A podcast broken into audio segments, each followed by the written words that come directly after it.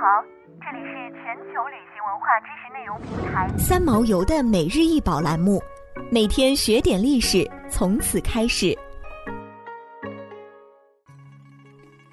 每天学点历史，从每日一宝开始。今天给大家分享的是太平天国花钱。太平天国花钱径长一百一十二点四四毫米，钱币上装饰有双龙、双凤和八宝吉祥等图案。正面有“太平天国”四字，背面有“圣宝”两字，钱体厚重。这是太平天国起义期间铸造的一种非流通性的钱币，有赏赐纪念或镇库性质。这种花钱著作不多，流传较少。纵观我国历史，曾爆发过大小数百次农民起义和农民战争。这些揭竿起义的农民起义军，为巩固政权、壮大自己的力量、发展根据地的经济。都曾铸行过钱币。众所周知，太平天国是清朝后期的一次由农民起义创建的农民政权。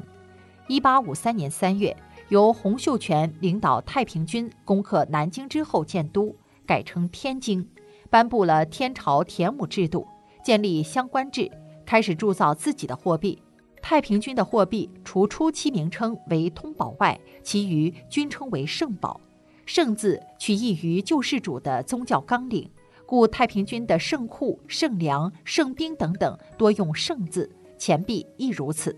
太平天国铸币基本上是集国号与圣宝钱名于一身，国号中“天”字还有至高无上之意，故有天朝、天王、天经之称。